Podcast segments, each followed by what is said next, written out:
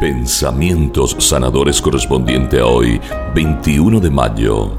Bendice a quienes más lo están necesitando. Hay quienes están atravesando indecibles sufrimientos y tienen necesidad de un particular auxilio de Dios.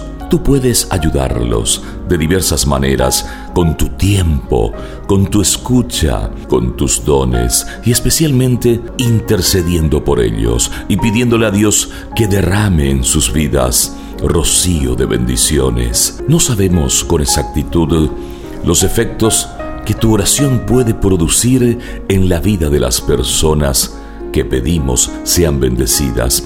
Eso lo dejamos en las manos de Dios pero debemos creer que el orar pidiendo la bendición de Dios por una persona puede transformar sus vidas y generar cambios significativos.